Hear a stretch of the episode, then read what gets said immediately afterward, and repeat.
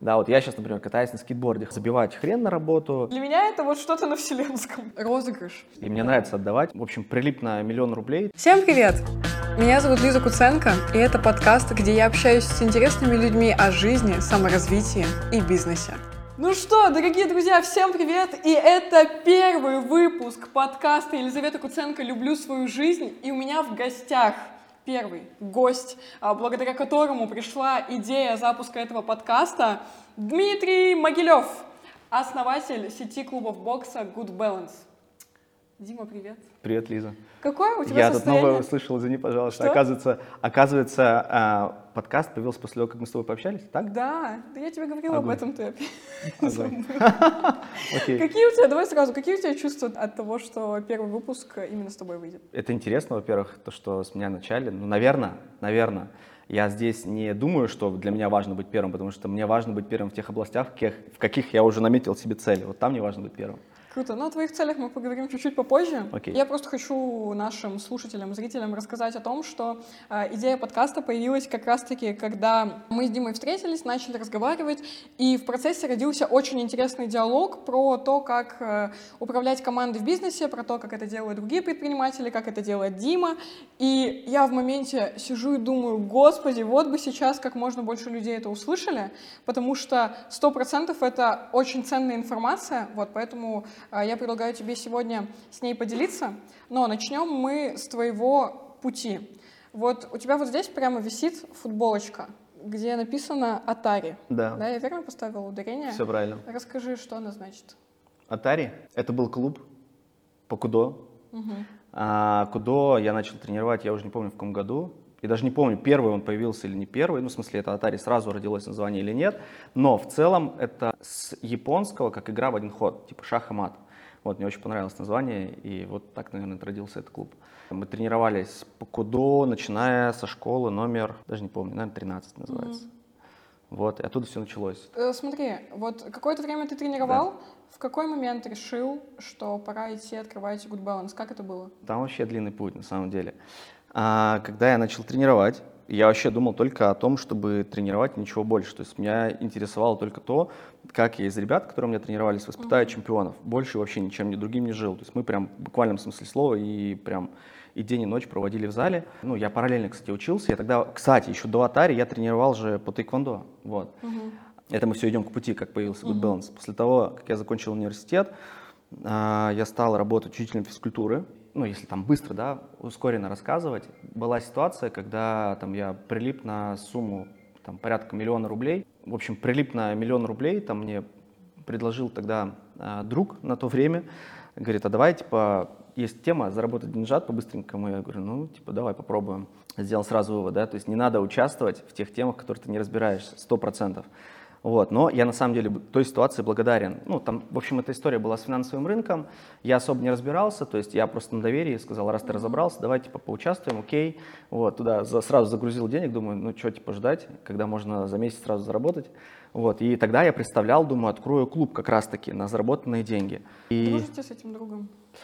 Слушай, так интересно вообще, в моей жизни он появлялся несколько раз, причем он появляется в моей жизни, потом а, происходит какое-то событие совместно наш, на- нас, да, что связывает, и этот человек потом просто исчезает. Это знаешь, это люди, вот, я, которые- кстати, будет прикольно, если он посмотрит этот подкаст и напишет мне. Это, знаешь, это прикольно, когда люди появляются для каких-то уроков. Вот он просто пришел, да. вы что-то сделали, урок получили, разошлись. Да. Получается, не было такого, что он тебя как-то кинул или что-то Нет, нет, такого не было. Просто, ну, мы, видимо, может быть, по-разному к этой ситуации отнеслись. Я, наоборот, больше как бы старался, говорю, давай, слушай, проживем вместе, как бы ничего страшного ну, не случилось, да, у нас там все окей, полные энергии и сил, давайте подвигаться дальше. Что произошло потом? Потом меня как раз-таки в этот же период, там, буквально там на следующий месяц, меня просят со школы, ну, говорят, либо, Дим, ты, типа, продолжаешь в школе работать, две смены, либо, ну, типа, пока-пока. И я так подприкинул, думаю, если я буду работать в школе, сколько мне лет возвращать этот миллион? Ну, думаю, типа, я бы не хотел положить свою жизнь на то, чтобы возвращать деньги. Думаю, надо что-то, ну, как бы на какой-то новый уровень выходить. И тогда... А если бы не миллион, ты бы, возможно... и- Да, учителем, с которым продолжал бы работать, да, да. После этого я еще занял денег, и так появился, наверное, первый клуб Атари, вот как раз-таки. Это он был в подвале на Ирбитской, у нас тут в Тюмени.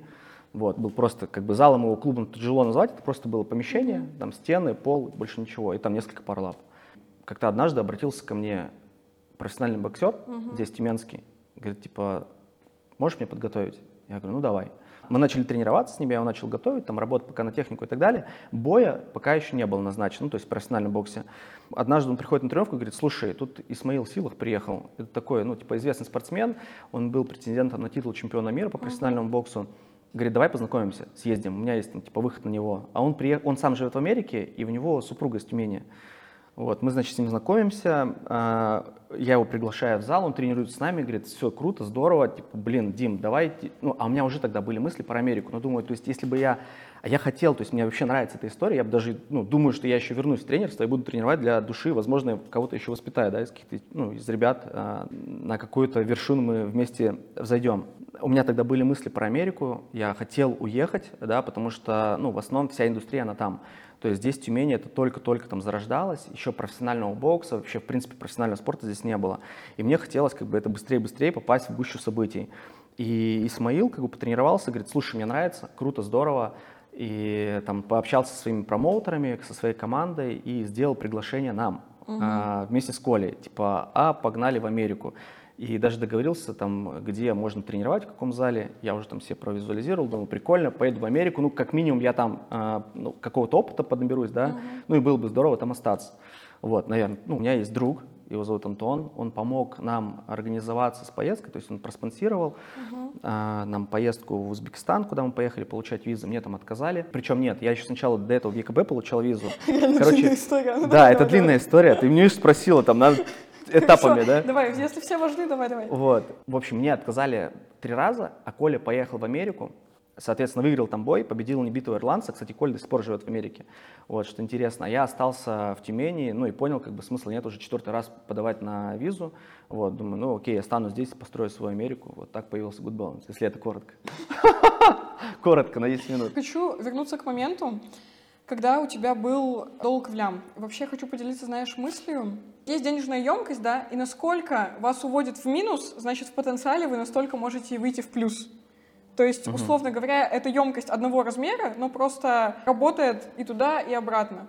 То есть человек, который э, не способен сам лично там, заработать много, никогда в минус и не отлетит в моменте именно готовности.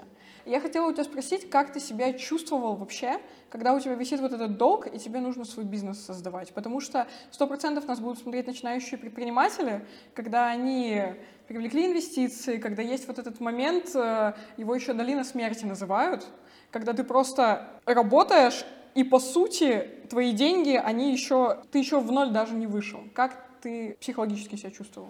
Ну, было, конечно, тогда очень много неопределенности. Она была для меня скорее непривычной, но я не скажу, что я там ну, в каком-то, наверное, депрессии пребывал.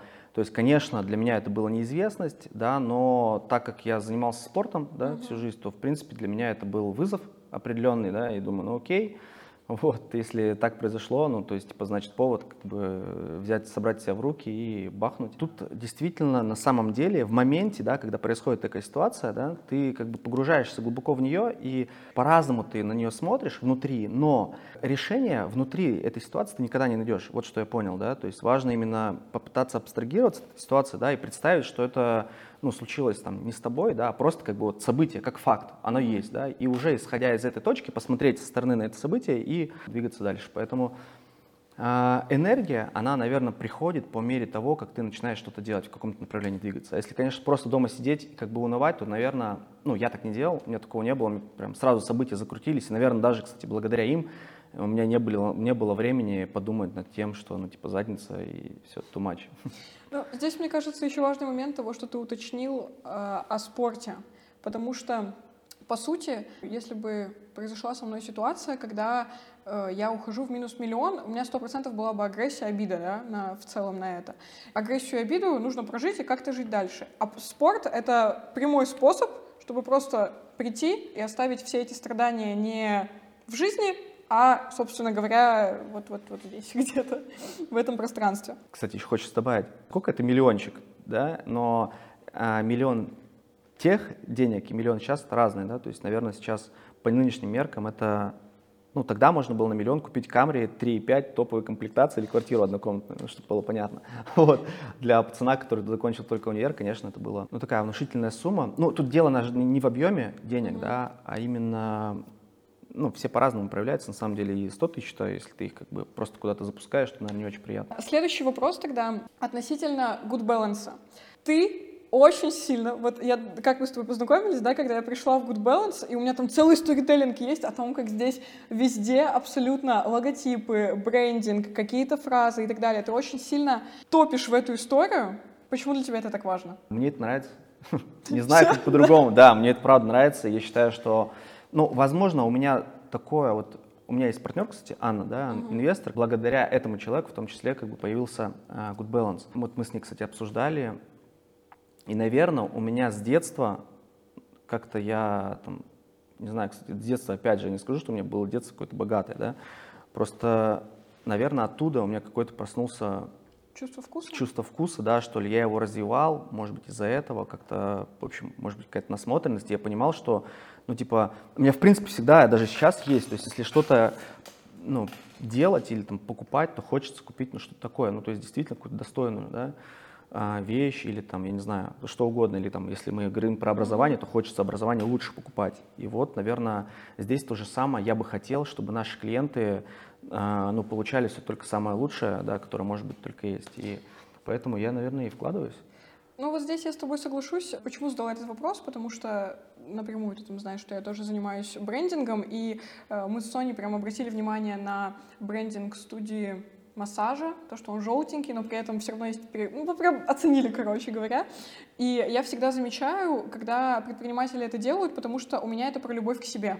То есть, по сути, когда ты создаешь какое-то пространство или какой-то бизнес, э, понятное дело, что логотип — это не всегда то, с чего нужно начинать, но когда уже он выходит на ту стадию, где все красиво, и ты заходишь, и ты думаешь, ощущение, что как будто бы под себя это создали, и с любовью для людей, и для меня вот это пространство настолько произвело впечатление, потому что чувствуется вот эта любовь в каждой мелочи. Даже когда ты тренируешься, у тебя под ногами э, лого везде. Прям, не знаю, я очень сильно кайфую.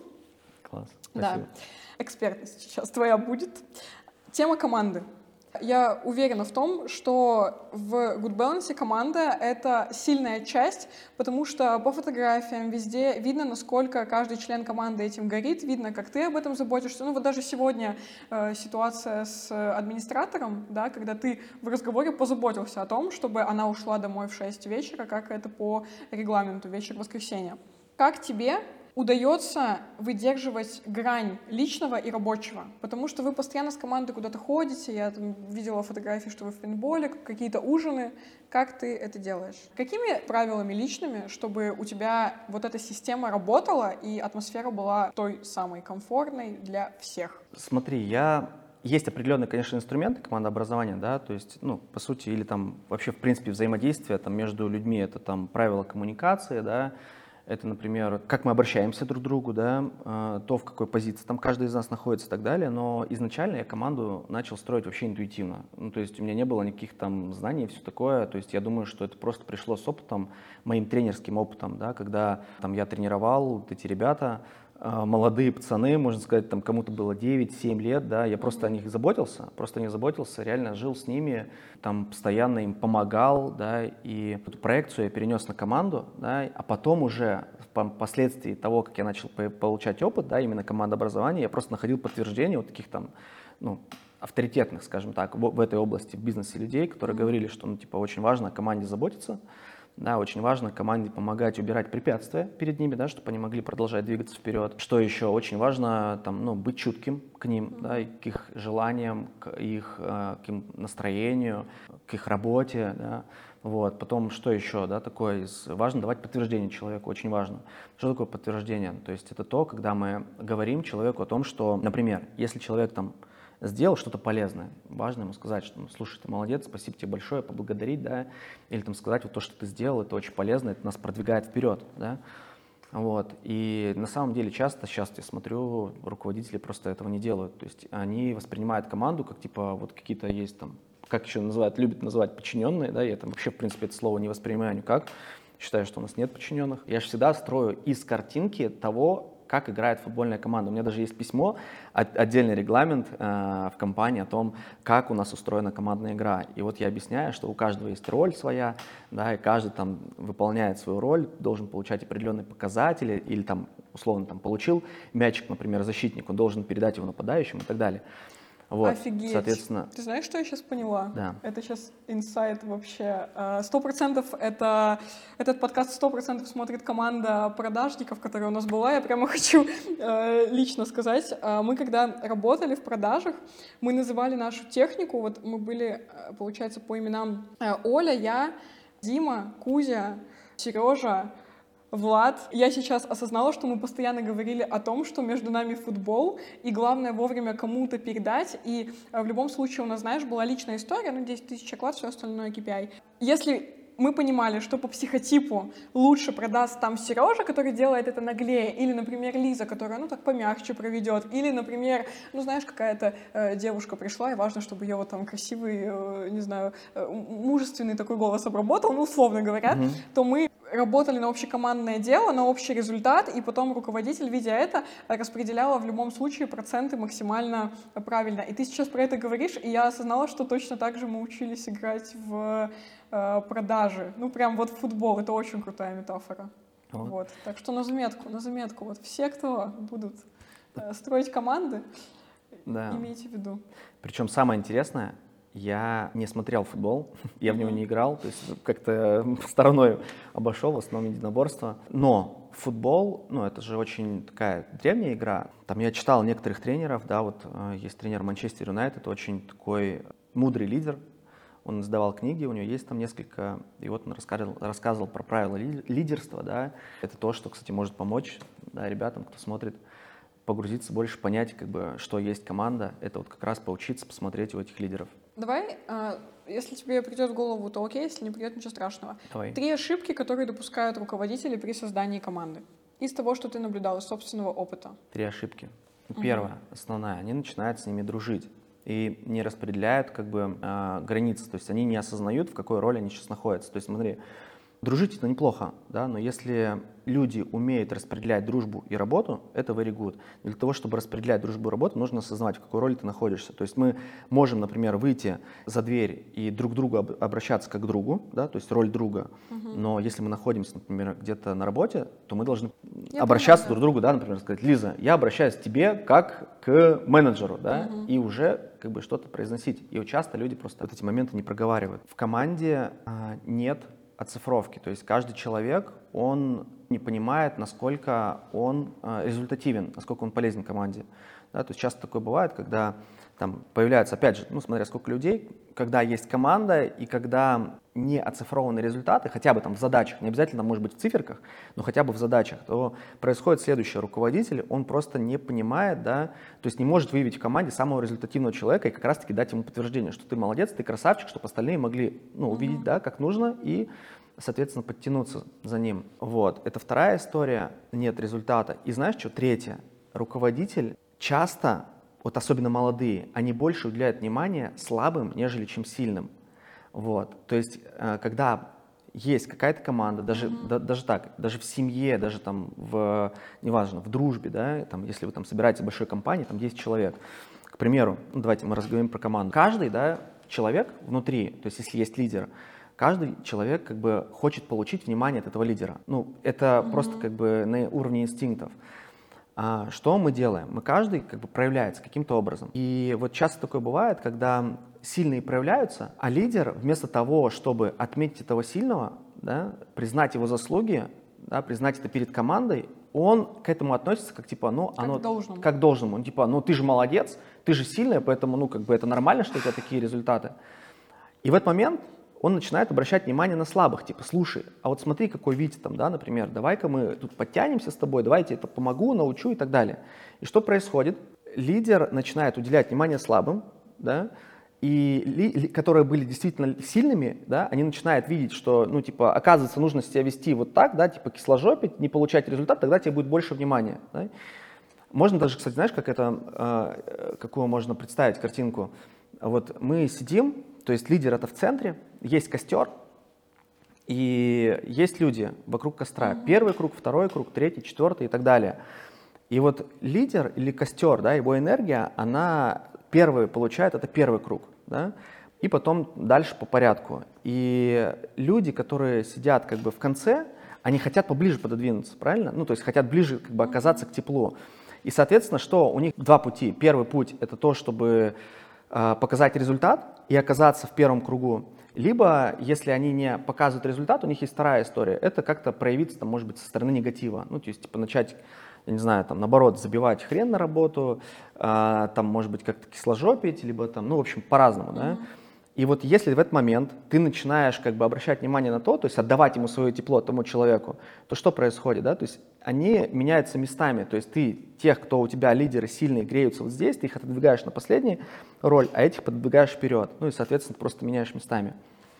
Я, знаешь, сейчас все это время думала, почему лидеры себя так ведут и почему они обращают внимание на тех, кто слабее, и мне кажется, что в этот момент лидер он просто начинает чувствовать, что, черт возьми, если у меня в команде есть какое-то слабое звено, значит, я плохо отработал, где-то ну, тоже на чувственном уровне, может быть, и на осознанном, и поэтому они идут к более слабым, чтобы их подтянуть, для того, чтобы, по сути, самоутвердиться. Ну, то есть это, конечно, громко я сейчас сказала, утрированно, но вот на какой-то такой тонкой грани, мне кажется, что мотив может быть в этом, почему они так идут.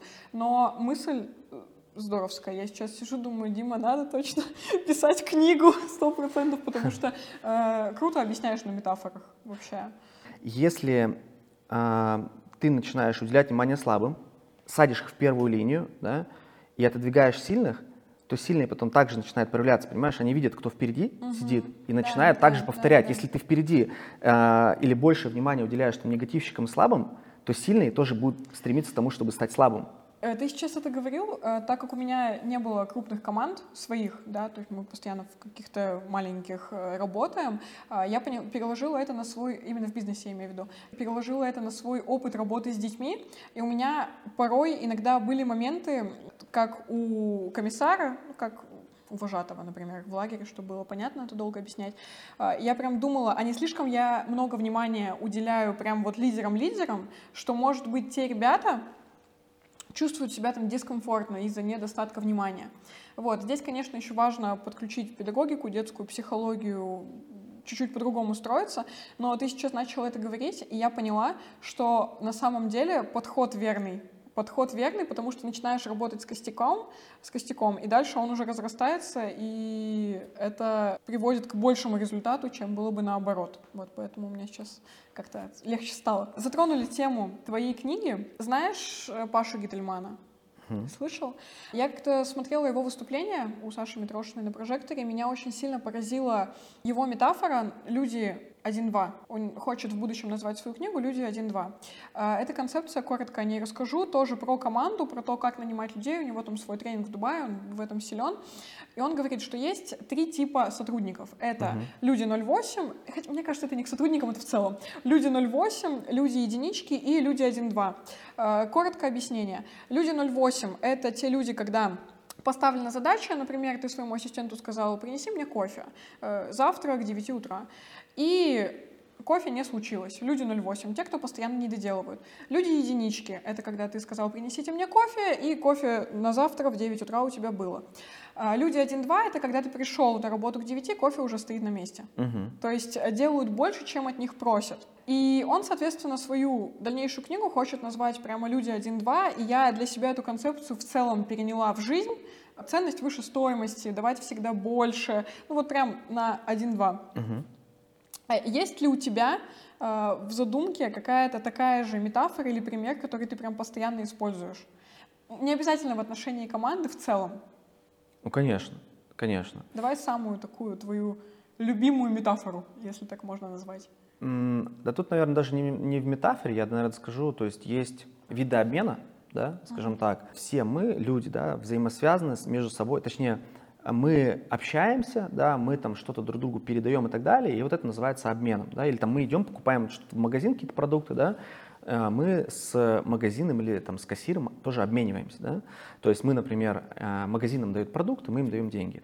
Так вот, криминальный обмен — это когда там мы заплатили, а нам ничего не дали. Есть обмен э, нечестный, да, когда мы, например, заказали оригинальные кроссовки Nike, нам прислали подделку.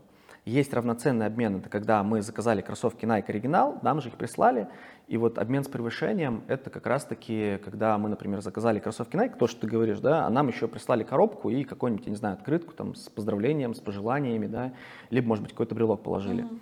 Вот, соответственно, я на самом деле действую как бы из вот этой идеи, да, а, что важно давать людям обмен с превышением, да, и в первую очередь для того, чтобы что-то получить, нужно что-то сначала отдать, да, ну, так, в принципе, это закон природы, да, ну, то есть невозможно что-то получить, да, если ты ничего не отдаешь. Ну, то есть даже если ты хочешь, например, лимон, да, или там апельсин, вкусный апельсин, то вот есть два пути, либо посадить дерево и вырастить и съесть этот апельсин, но для того, чтобы тебе посадить дерево, тебе нужно скопнуть земельку, правильно, взять эту косточку, вырастить, ухаживать за этим деревом, либо второй момент — это взять там деньги, да, и пойти купить, да, этот mm-hmm. апельсин.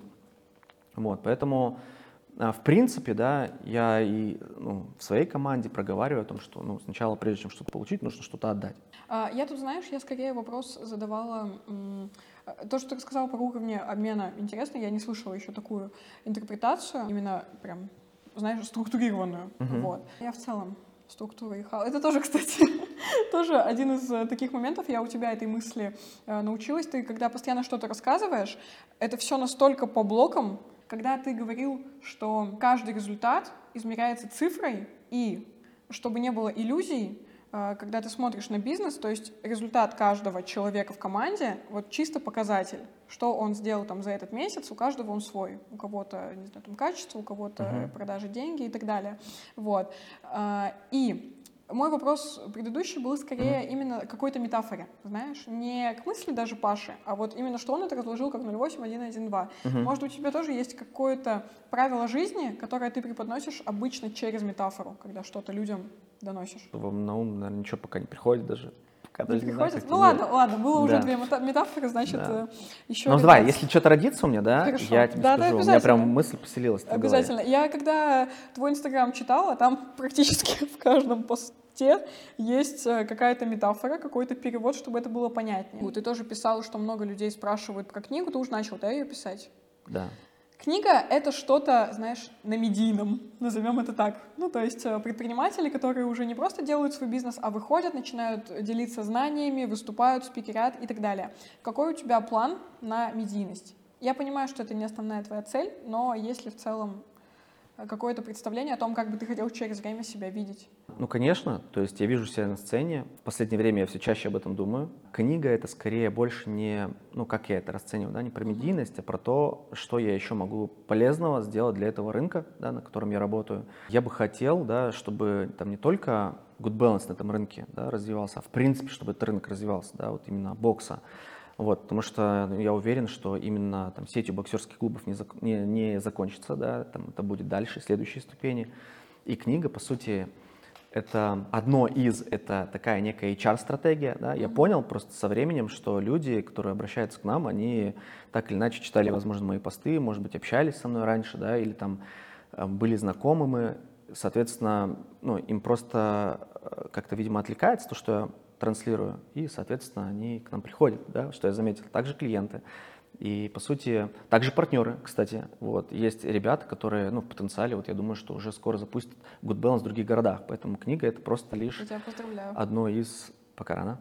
А, ладно, хорошо. Я поздравляю, отмена. Книга — это одно из, да, таких инструментов, чтобы люди больше узнали про мой путь, да, угу. там, погрузились, может быть, в контекст, что я там транслирую, и, соответственно, конечно, будет здорово, если они присоединятся к нам и в Good Balance, может быть, в команду или там сами откроют наш клуб по франшизе. Каким человеком нужно быть, чтобы стать твоим партнером или работать у тебя в команде? Есть тоже две истории. Можно выбирать людей, там базово смотреть на компетенции, а можно смотреть базово на личностные качества. Но личностные качества это скорее относится, ну то есть ты типа при первом знакомстве, даже по тесту, ты можешь не понять до конца, кто перед тобой, да, mm-hmm. но когда есть в жизни там определенная насмотренность, то ты в плюс-минус можешь как бы определить, что это за человек. Поэтому я а, начинаю всегда с личностных качеств, вот, не с э, компетенций. Для меня важно, чтобы человек был трудягой, очень важно, mm-hmm. то есть чтобы не боялся работы, И по прошлой траектории это можно отследить. Ну, типа, трудяги, у них не бывает такого, что они там где-то месяц э, сидят дома и ничего не делают, да. Вот, это люди, которые постоянно чем-то занимаются. Вот, то есть важно, чтобы он любил работать. Второй момент, он должен быть такой по натуре чемпионом, да, это тоже можно проследить по траектории в прошлом. То есть, если человек, ну, важно, как он себя подает, да, то есть он должен быть таким, ну, типа, блин, видно, что глаза горели, да, mm-hmm. что вот он хочет как бы стать чемпионом. Это тоже можно проверить, по сути, по траектории его в прошлом, то есть, если он активный был, там, условно, занимался спортом, где-то у него были какие-то медали, там, и так далее, и так далее, то, ну, конечно, типа, welcome, вы всегда к нам а, можете обратиться. Мы будем рады пособеседовать вас. Вот. И первое. Второе, Третье, ну и важно очень, это он должен быть энергичный и позитивный. Угу. Блин, я прям не тяжеловато, если человек прям вязкий, тяжелый, неподъемный.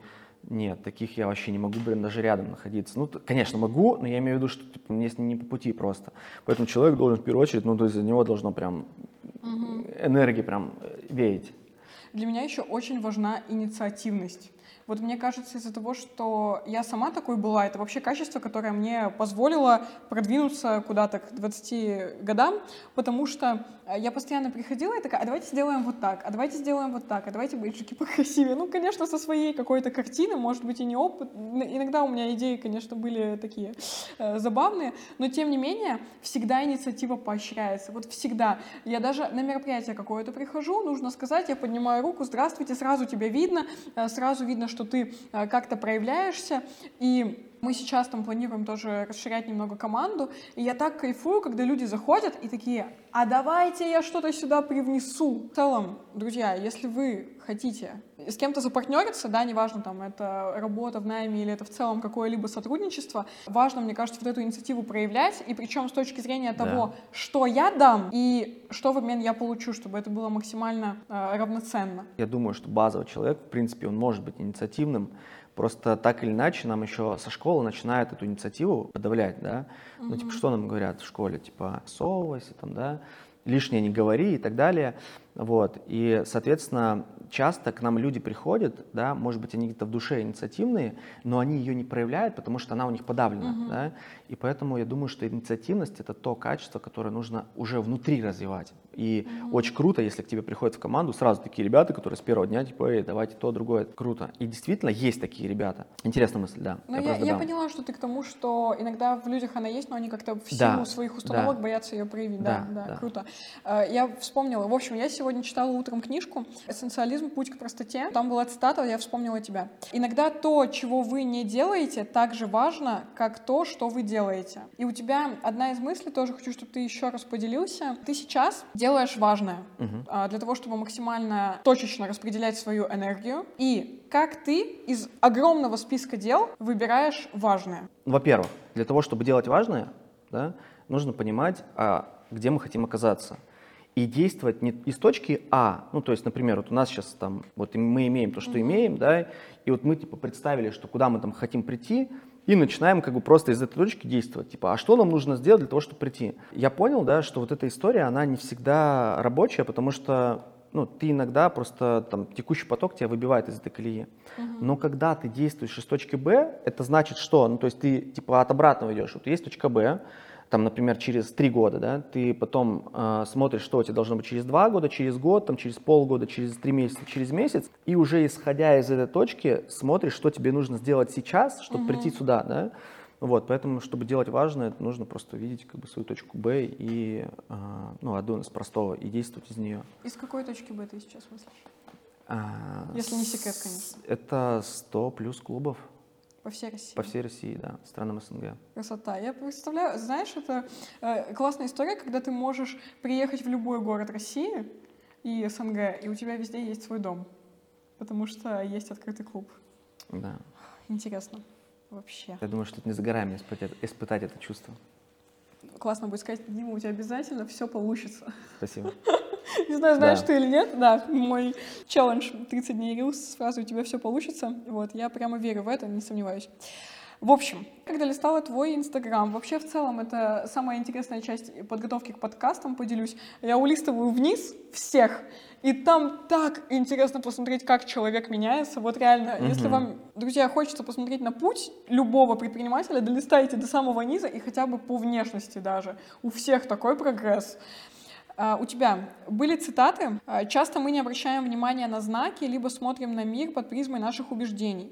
Еще одна. Если ты чего-нибудь хочешь, вся Вселенная будет способствовать, чтобы желание сбылось. Угу. Интересный вопрос, как ты относишься к вере во Вселенную? У меня, знаешь, есть ощущение, что вера во Вселенную, по сути, это чистое самопрограммирование. То есть я убеждена, что иногда люди обращаются к астрологам, Таро или еще куда-то для того, чтобы просто чуть легче воспринять для того, чтобы, не знаю, там, почувствовать, да, я иду в ту сторону, если найти там какое-то подтверждение, чтобы просто стало легче, да, ну или та же самая религия, да, я буду верить в Бога, я буду верить в то, что Бог со мной, для того, чтобы у меня была эта вера, и вера э, позволяет мне ощущать себя психологически комфортнее. Но, тем не менее, у тебя были вот эти цитаты про знаки, и были ли у тебя какие-то ситуации, когда ты прям ощущал коннект с Вселенной, знаешь, вот это состояние? Да. Можешь привести пример? А, кстати, ну, вдобавок, да, то, тому, что ты говоришь, это еще и подтверждено научно. То есть квантовая физика, она подтверждает, да, что как раз то, что мы называем там Вселенная, да, она существует. О, ну давай, первое, что такое на ум пришло. Вообще их на самом деле иногда а, эти события происходят, такое типа, ну, думаешь, вау. И знаешь, просто проживаешь возможно, просто на них не фокусируешься. Но первое, короче, пришло, что мне в голову. У меня было, мы же про веру говорим, правильно? Ну, про да, веру, да. в том числе про вот эти события и так далее. Да, ну знаешь, когда просто, пример приведу, а, я сейчас меняю фамилию на угу. папину, и я долгое время, реально на протяжении полугода, сегодня три раза, три раза, мы с Тёмой ехали, он может подтвердить, три раза такое случилось, едем по городу, и я в целом по городу где-то еду, и я вижу инициалы Хех вернее, не инициалы, а на номерах машин хех, постоянно хех, хех, хех, хех. Я думаю, да, прости господи, что это происходит? Потом там, ну, в некоторых э, практиках я дохожу, что мне нужно поменять фамилию на папину. Э, сейчас mm-hmm. я Куценко Елизавета Халимовна, я в медийном пространстве не буду менять. А так я буду Халиловой Елизаветой Халимовной, то есть э, mm-hmm. Х-Е-Х. И потом я осознаю, что все это время я видела вот эти вот ну, как на каком-то бессознательном уровне я шла просто к этому решению, к тому, что я сейчас беру папину фамилию. Для меня это на каком-то было вселенском языке. Сейчас, знаешь, э, возможно, это про фокусировку внимания, то есть куда фокус, туда энергия. Но сейчас я уже приняла это решение, но я сегодня все равно три машины встретила с этим. И для меня это вот что-то на вселенском просто. Кстати, когда оно первый раз происходит, когда ты сталкиваешься, ну, в смысле, в принципе, в жизни это событие происходит, ты такой думаешь, правда, вау, а когда ты действительно как будто бы вот эту вселенную, ты просто ее чувствуешь на уровне энергии, да? Да, я понимаю. И вот так было, например, с э, Good Balance, который мы открываем возле Кристалла, вот, тоже было любопытно, когда созвонились с Анной, угу. и типа, какая была идея, а погнали, типа, в микрорайон посмотрим помещение. Причем перед этим смотрели помещения, и не было их на рынке, а погнали, и было такое чувство уверенности, ну, что вот сейчас найдем. И мы поехали, и сразу, типа, вот оно просто было помещение, которое вот как будто бы нужно было вот сесть. Причем, ну, это, я не знаю, такие внутри ощущения. То есть просто нужно прислушиваться свой внутренний голос и действительно просто, ну, типа, погнали, а погнали. Хотя, может быть, и нет желания туда ехать или еще что-то. Ну, то есть, и вот мы поехали и нашли просто эту идеальную площадку для того, чтобы запустить там боксерский клуб. Встречал людей. Любопытно тоже, да? Да, а, да. У меня было такое, что уже, я, кстати, не удивляюсь тому, но, может быть, это будет звучать странно для кого-то, да, но у меня бывает такое, что я подумаю о человеке, например, да, о каком-то своем близком человеке, и буквально секунда в секунду он пишет. Либо было другое, а, когда человек обо мне подумал, Угу. Я брал, я, я просто, ну, типа, взял телефон, просто решил позвонить этому человеку, человек говорит, слушай, я только о тебе вспомнил, да, вот этот коннект ты улавливаешь, просто, ну, типа, тоже невероятное ощущение такое, оно, оно, мне кажется, блин, в жизни оно настолько его... Просто нужно быть чутким, да, и более внимательным, что ли, к тому, что тебя окружает. Причем поначалу, да. вообще обычно у людей это происходит, когда они начинают с собой работать, ну, не знаю, там, неважно, одни или с психологом, когда просто вот они первый раз это почувствовали и такие, О, жесть, что со мной происходит? И на самом деле это просто начинает работать, как только начинаешь искренне слушать себя, идти mm-hmm. в себя, вот просто вот разворачиваешься, идешь туда в глубину, вовнутрь. И я сейчас даже этим немножко пользуюсь. То есть, условно говоря, мне пишет какой-то человек, с которым мы давно не общались. Ну вот классный пример. Э, на самом деле, э, как получилось так, что именно Тёма снимает этот подкаст. Мы знакомы были, после, последний раз виделись в 2013 году в лагере «Витязь». Вообще одну смену три недели, больше никогда. Никогда. Я иду по улице, люблю очень сильно наш город, но Тюмень деревня все друг друга знают. И я иду по улице, и просто Тёма мне отправляет фотку, типа, Лиза, привет. Я перехожу на его профиль, э, вижу, что он занимается видео, и понимаю, что я в этот момент не могу решить вопрос, с кем я буду снимать подкаст. Это было еще в апреле. И в этот момент я немножко начинаю, знаешь, пользоваться Вселенной, что ли. То есть я встретила какого-то человека и сразу думаю, так, а зачем сейчас я его встретила? И нахожу ответ на этот вопрос. Потому что появляется вера в то, что случайности не случайны, и я даже сейчас немножко стараюсь на опережение идти. Просто хочется сказать, что, друзья, это нормально.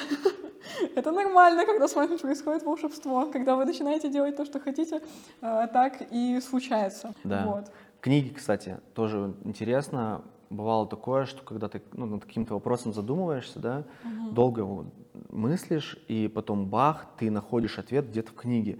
И вот последнее, а, интересно, я не помню уже как бы, ну, цитата, да, но я транслировал там одну мысль, или там, в принципе, она мне там жила, я правильно, неправильно размышляю, бах, я читаю книгу, просто нахожу, прям, вот прям ответ, как будто бы для меня написали, типа, вот, вот так, вот так, вот так, условно, там, поступай, или вот так думай, и там, типа, с тобой все в порядке, я думаю, ну, охренеть. Про книги тоже плюсую. Ну, в общем, я ко всему вообще плюсую, не знаю. Я первый раз, а, может быть, не первый, но, может быть, возможно, один из первых разов, да, такое нашел это подтверждение. У, у меня есть товарищ, Индрик Пертельсон, он двухкратный бронзовый призер Олимпийских, Олимпийских игр по дзюдо uh-huh. в супер тяжелой весовой категории. Вот. Я раз еще японскими единоборствами занимался, вот, и дзюдо это японское единоборство. Вот. Мы, в общем, как-то однажды встретились, с ним общались. Я говорю, слушай, Индрик, а расскажи, как ты готовишься к Олимпиаде, как ты вот стал этим да, человеком? Как тебе удалось два раза э, стать призером на Олимпиаде в супер престижной категории? Uh-huh. И вот он мне рассказывал, как, он, как они готовились. Они лежали на татами или там, ну, в общем, неважно, лежали, не лежали, но, в общем, был тренер, который прям мысленно погружал в них программу о том, что, типа, представляете, да, как они выходят на татами, как они готовятся, как они там борются и так далее. Представляешь? Он, по олимпийск... сути, медитацию использовал. Ну, по сути, да. Визуализацию. И, вот. И для меня было важно, знаешь, что тогда то есть Индрик для меня авторитетный человек, да, и когда я услышал подтверждение от авторитетного человека, думаю, ну типа, окей, тоже со мной все окей, да, просто нужно продолжать, значит, это работает, значит, просто нужно продолжать себе визуализировать, да, где-то представлять и так далее, и вот оно бах-бах-бах в жизни происходит. А это, знаешь, э, сейчас тоже от твоей мысли отталкиваюсь. Я, когда пришла на бокс, я тогда перед этим прочитала книгу «Искусство души» или «Искусство по душе». Она написана каким-то буддийским монахом. И меня тогда удивило, насколько они обычные вещи, вообще базовые, которые мы делаем, облачают в смыслы. То есть э, мне тогда очень сильно запомнилась мысль, что то, как мы едим, так мы и живем я стала обращать внимание на то, как я ем, и чаще всего я ем очень быстро, в параллель смотря какой-то сериал, делая что-то еще и так далее, даже mm-hmm. не фокусируюсь на еде, хотя, по сути, еда — это базовая потребность, да, но я подумала, что можно остановиться в целом там на правильном питании, и все. И я такая, ага, интересно. И в, том, в тот момент я как раз-таки пошла в Good Balance на бокс и думаю, так, вот есть определенный спорт, чему спорт этот может научить. И лично меня бокс научил тому, что э, удар сильнее, когда ты расслаблен. Угу. Потому что в жизни там у меня было такое убеждение, что нужно всегда быть напряженным, всегда быть готовым к чему-то. И каждый раз э, был фокус на том, что Лиза расслабь плечи, Лиза расслабь плечи. У меня, кстати, даже перестали, перестала болеть спина в тот момент. Вот, я сейчас жду возвращения, потому что опять чувствую вот это напряжение. Uh-huh. И я так начала это на жизнь свою перекладывать. И как будто бы здесь та же самая история, когда м, спорт, э, какую-то механику в спорте, да, можно переложить на жизнь. Исходя из этого, э, у меня вырисовывается вопрос, чему бокс научил тебя? Скорее, знаешь, я тогда скажу, скорее мне видится, что больше меня научили единоборство. Именно кудо, тайквондо, все, что там с Востоком да, связано. Скорее я просто оттуда беру и перекладываю на бокс. Ну, то есть это такую некую философию, да, как раз-таки того, как ты проецируешь какие-то события в спорте на жизнь, да, то, о чем ты говоришь. Угу.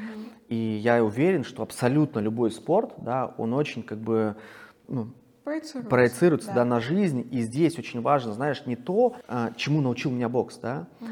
а тот или иной спорт, или то, насколько тебя спорт научит, зависит от тренера, потому что тренер твой проводник, да, это тот человек, который тебе, по сути, рассказывает философию этого спорта, поэтому важно именно а, на- найти сначала себе тренера, а потом уже познавать этот вид спорта, то есть все идет через тренера. Ну вот, поэтому я даже, наверное, скажу, когда ты мне задала вопрос, что тебя научил бокс, я, наверное, даже могу сказать, что научили меня тренера мои, которые Какая красивая подводка к следующему вопросу. Да. У тебя, кстати, Э, вопрос был. Я не расскажи- сбил Да, хоть тебя.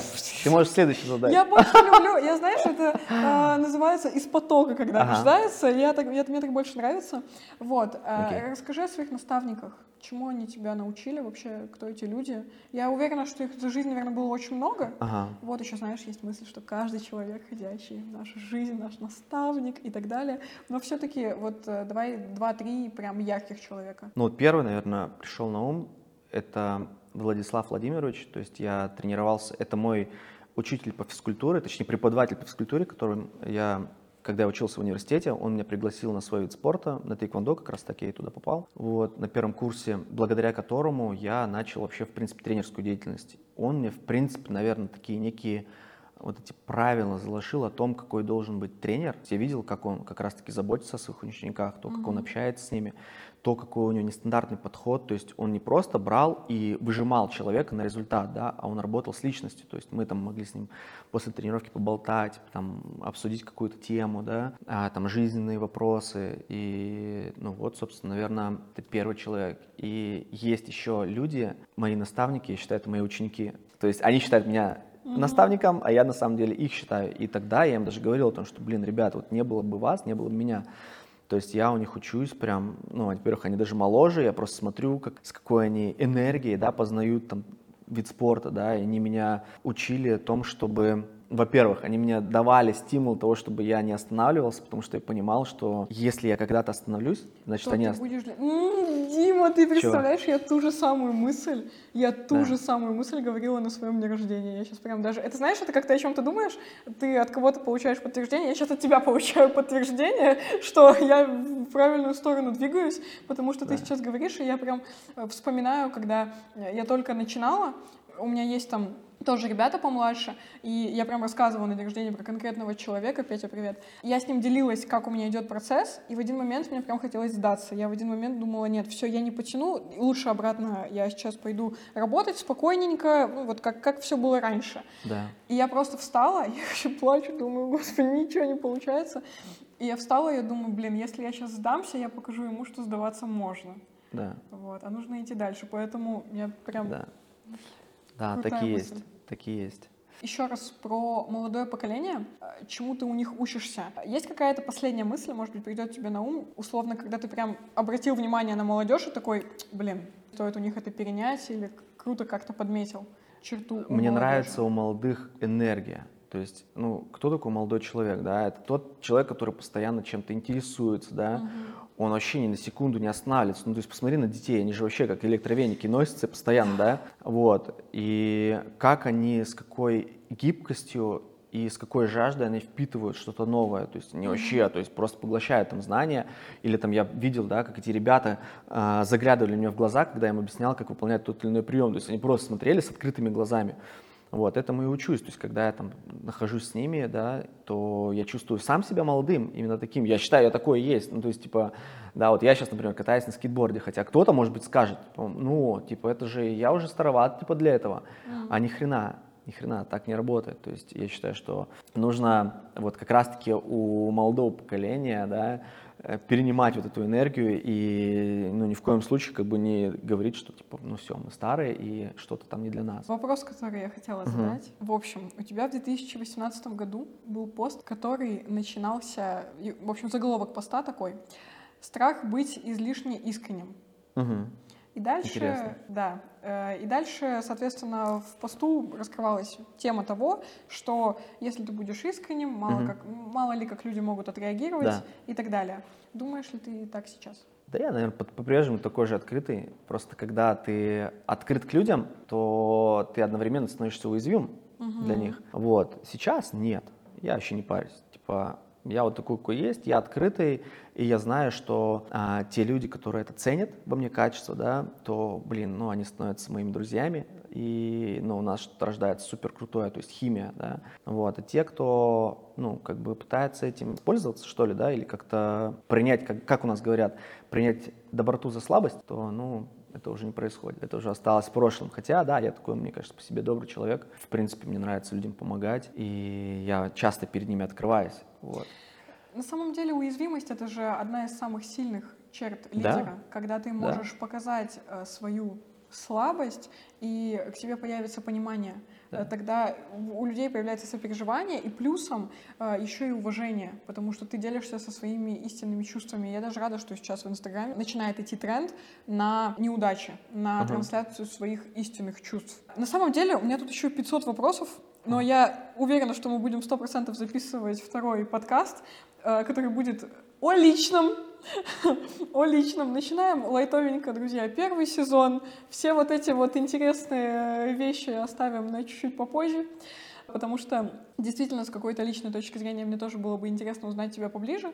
Но я думаю, что сегодня оставим этот подкаст таким прям экспертным, с множеством инсайтов. И последний вопрос. Ты сегодня спросил, как у меня называется подкаст. Он называется «Люблю свою жизнь». За этим тоже стоит определенная история. Я на протяжении всей своей жизни транслирую, что я люблю свою жизнь, в каком бы амплуа она ни была, в каком бы состоянии она ни происходила. И у меня такой телеграм-канал называется. И я решила, что как раз-таки подкаст — это место, куда я буду приглашать гостей, которые любят свою жизнь. И в связи с этим мой последний вопрос. За что ты любишь свою жизнь? За людей, которые меня окружают. Наверное, так. Я очень люблю людей. Вот. А люди в моей жизни занимают такое значимое место, поэтому можно сказать, что поэтому я люблю жизнь. Я очень тебя благодарю за этот подкаст. Итак, дорогие подписчики, и у нас на каждом подкасте будет розыгрыш. И сегодня мы совместно с Димой и клубом бокса Good Balance разыгрываем сертификат на 4 групповые тренировки «Важно» в новый Good Balance, который находится в 100 метрах от кристалла. Я не помню точно адрес, помню, что в 100 метрах от кристалла. Вот. А, Поэтому обязательно отмечайте в Инстаграме меня, отмечайте Диму, отмечайте Good Balance и также пишите комментарии здесь под этим видео о том, что вы участвуете в розыгрыше. И в следующем выпуске мы объявим победителя. Можно еще, Лиз? И мне нравится отдавать, просто смотрите, давайте даже так. Мы разыграем месяц групповых тренировок и две персональные тренировки, чтобы по-настоящему прочувствовали, э, не просто там сходили на четыре тренировки и непонятно что. Отлично. Условия, давайте еще раз простые. Отмечайте в Инстаграме Диму и Good Balance меня, а также в комментариях под этим видео ставите коммент о том, что вы участвуете. В общем, Дима, я тебе дарю вот такую рамку М, в память спасибо. о нашем подкасте. Очень Спасибо сильно большое. тебя благодарю. Благодарю за то, что идея тоже пришла благодаря тебе, твоим мудрым мыслям. Я искренне надеюсь, что сегодня кто-то себе записал прямо в заметочке э, то, чем ты делился. Спасибо большое. Вот.